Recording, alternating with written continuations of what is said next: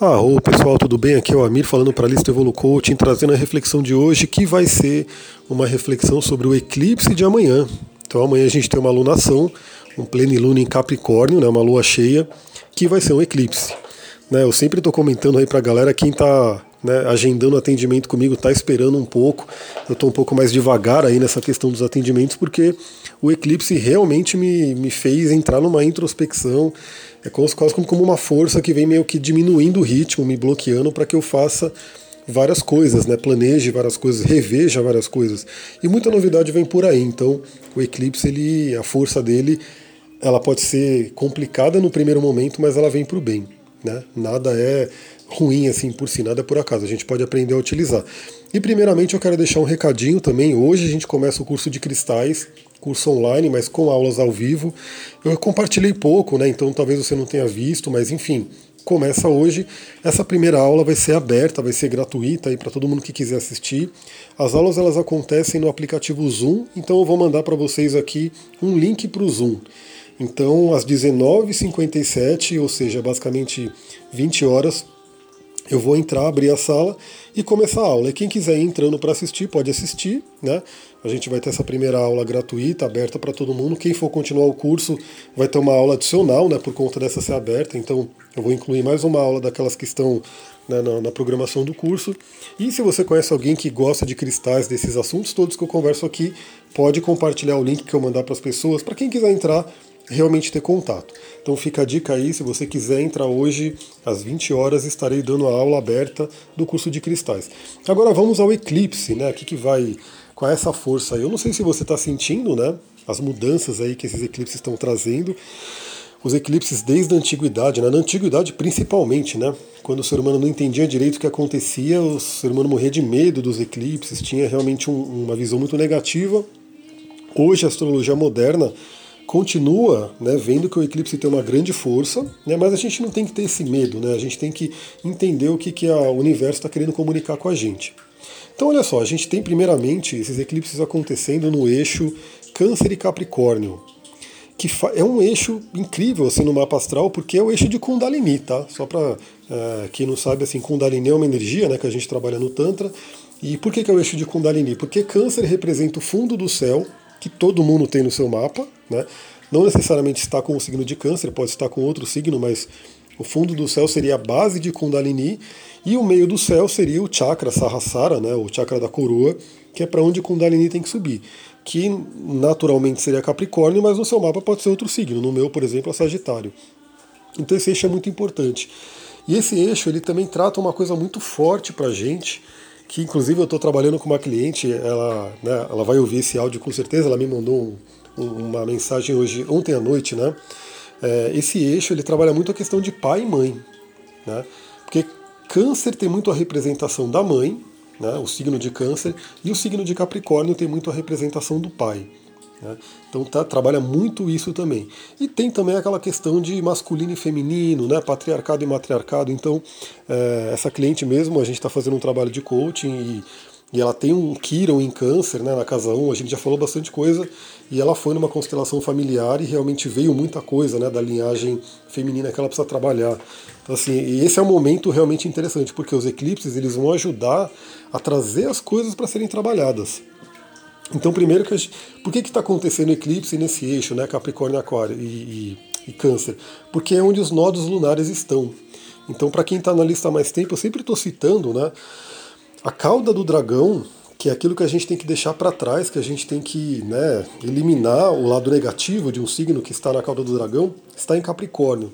Então a gente tem que olhar assim, tudo na nossa vida que pode representar uma dureza, né, aquela questão do masculino, do patriarcado desregulado, né, da, da questão do trabalho louco, né, do dinheiro. Né. Não que Capricórnio represente isso, Capricórnio no negativo representa isso. Então lembra que todo signo ele não é bom ou ruim, o signo é uma energia e é como você utiliza né, essa energia que vai determinar se é bom ou ruim. Então, o Capricórnio tem energias maravilhosas, mas no negativo ele, por exemplo, vai na questão da ganância, do dinheiro e assim por diante.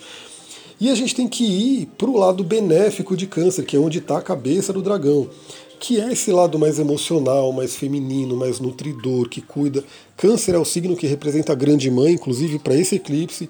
Eu vou deixar uma frase aqui da grande mãe para vocês meditarem e fazerem essa afirmação para quem quiser. Então todo mundo está sendo convidado a ir mais para essa frequência de câncer essa frequência mais cuidadora, nutridora, também olhar como é que você cuida do seu corpo, da sua casa, do planeta, né, como que você se relaciona emocionalmente com todos os seres aqui do planeta, né, não só seres humanos, mas enfim, todos os seres merecem esse, esse carinho, esse amor de câncer da grande mãe. Então todos estão sendo convidados para isso. Como é uma lua cheia, né, como toda lua cheia, a gente tem que pensar também no equilíbrio. A gente tem que pensar no equilíbrio. Então, assim, você na sua vida, inclusive nas áreas aonde caiu o eclipse, aí você tem que olhar no seu mapa, aonde você tem 24 graus de câncer e 24 graus de capricórnio, é, pelos signos a gente está sendo convidado a trabalhar o quê? O equilíbrio entre essa questão, por exemplo, do emocional, da família, né, e o trabalho, o dinheiro, a parte mais racional. Então, por exemplo, é um equilíbrio entre emocional e racional, por exemplo.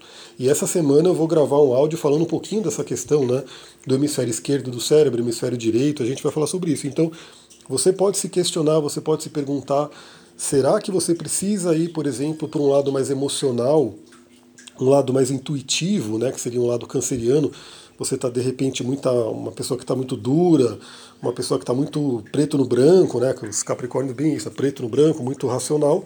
Ou o contrário, você está muito ali, né, emocional, muito suscetível, de repente muito viajando, e precisa ir para o lado de Capricórnio positivo também, que é o lado do pé no chão, né, de olhar as coisas e, e fazer as coisas acontecerem, né, o pé na realidade. Então todo mundo vai ser questionado para isso, né, para ter esse equilíbrio. E é um refinamento mesmo. Né? Eu, por exemplo, estou refinando para mim nessa questão. Eu estava num lado muito capricorniano, né, de fazer, fazer, fazer loucura, fazer, fazer, fazer loucura. De repente o universo me jogou na cama e falou: não, você vai ter que diminuir, você vai ter que refinar isso. E nesse eclipse eu estou refinando essa questão do, do, fazer, fazer, fazer e o, e o teu ritmo, teu flow, né, que a gente fala no coach, o fluxo é muito importante. No xamanismo é o ritmo do tambor. Todo mundo tem o seu ritmo pessoal, então todo mundo está sendo convidado a isso. Mais importante, a gente tem, né, então por ser um eclipse, essa lunação fica mais poderosa. Como é um eclipse lunar, é uma coisa assim, de você limpar coisas do passado, né? Inclusive para quem está aqui em São Paulo, para quem está aqui no Brasil, na verdade, nos arredores, né? Se você está longe, é, pode ser um mapa um pouco diferente, né? Você tem que ver aí um astrólogo mais da sua região, mas para quem está aqui no Brasil, ah, o ascendente desse mapa do eclipse está sendo aquário, né? Realmente assim, a libertação, olhar para o futuro. E o eclipse lunar representa muito isso, é você deixar as coisas do passado, você olhar aquilo que precisa ser libertado, limpo, transformado. Aliás, transformado é uma palavra muito forte, porque eu vou falar os planetas que estão ali com a Lua, para você poder apontar para o futuro. Então, nessa lunação amanhã, né, nessa semana, na verdade, porque o eclipse ele está pegando essa semana inteira. Depois eu vou falar dos aspectos de Vênus que estão bem fortes aí também você pode refletir no que, que você tem que deixar embora, no que, que o que, que é do passado e que não serve mais e que está atrapalhando o seu futuro. Né? O Sol sempre representa o futuro, o Sol sempre representa aquilo que a gente tem que se tornar. Então, o signo solar ele é muito importante porque o nosso caminho de individuação, de, de, né, de evolução, é realmente ir para o melhor do signo do nosso signo solar seja ele qual for. No meu caso é Aquário, eu tenho que caminhar, eu tenho que apontar para o melhor de Aquário. Né? Claro que todo o mapa vai ter um, apoio para isso, né? mas o signo solar representa muito isso, o que a gente quer do futuro. E por que está mais forte ainda essa questão de transformação? Bom, é, a gente tem aí, junto com a Lua, né, uma conjunção, praticamente, Saturno e Plutão. Né? E Plutão está bem grudado na Lua. Então, assim, Saturno é amadurecimento. É você realmente olhar e falar, eu preciso amadurecer, eu preciso crescer nisso, eu preciso ter estrutura. E Plutão é o senhor do Hades, né? Eu até postei sobre Eris lá no Instagram, depois eu vou gravar um, um áudio sobre Eris, porque muita gente perguntou, então vale o áudio para cá, mas por enquanto esquece, né? Que Eris tem muito a ver com Plutão também, mas Plutão vai falar sobre a transformação profunda, vai falar sobre a Fênix, sobre realmente você se queimar e voltar uma pessoa nova, né? voltar reduzido. Então Plutão fala muito sobre isso, também sobre olhar as sombras, né? visitar o plano do Hades.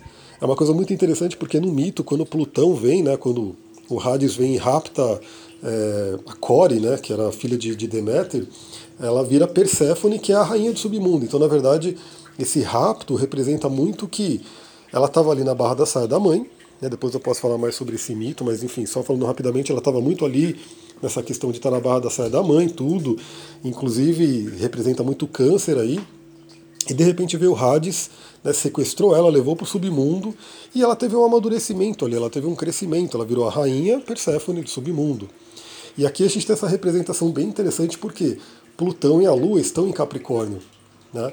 Então, e aí a gente tem Vênus junto com o Sol, Vênus e Mercúrio em Câncer.